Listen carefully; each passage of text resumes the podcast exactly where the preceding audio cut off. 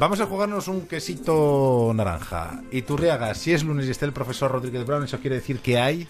Canciones económicas.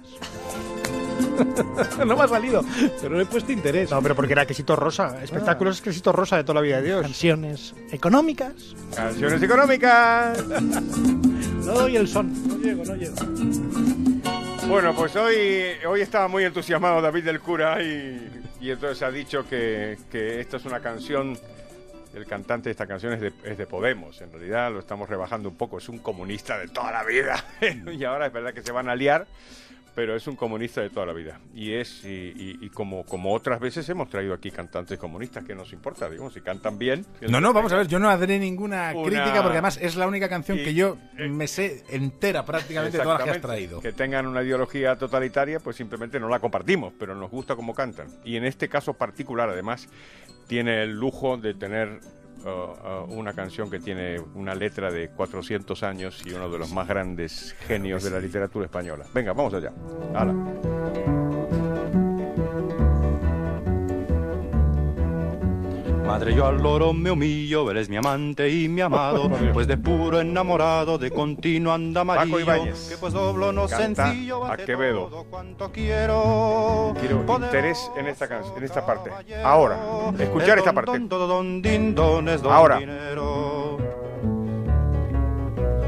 Nace en las Indias honrado, donde el mundo le acompaña. Viene a morir en España y es en Génova enterrado. Bueno, pues esta, esta parte es una parte maravillosa que explica la historia económica de España de hace 400 años. Porque todo el resto, pues es la típica crítica al dinero, que es por supuesto antiquísima. Ya hablaba Virgilio en la Eneida del Auri Sacra Fames, ¿no? De la maldita hambre del oro. y no- Pero esta, esta, esta parte que hemos escuchado relata lo que sucedía con las remesas de metales preciosos, que llegaron a España, como sabéis, en, en grandes cantidades.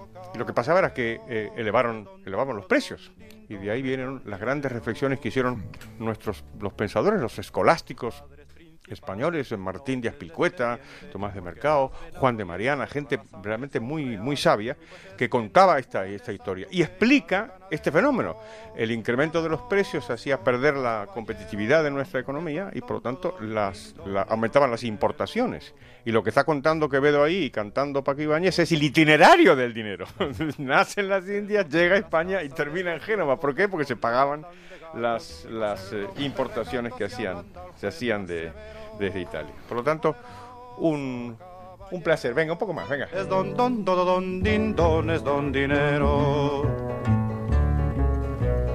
Nunca vida más ingratas a su gusto y afición que a las caras Esto de es un incorrecto. hacen sus caras baratas y pues hacen las bravatas desde una Venga, bolsa de cuero. cántalo, venga. Poderoso caballero. Don, don don, don, don, din, don, es don dinero. Muy bien, pues Es ya está. Venga, hemos acabado por es Ay. don dinero. Qué bonito. don, don, don, din, don, es don dinero. Muy bonito. Ay, pues vamos a hacer una pausa para coger carrerilla. Por favor, porque ha estado muy bonito, ¿a que sí? Sí, esto de enterrado en Génova en el contexto actual. Sí, sí. Hay que decir que dinero enterrado en Génova en el contexto, en el contexto actual un poquito raro. Ay, siempre seréis hermosos aunque parezcáis fieros. Exactamente.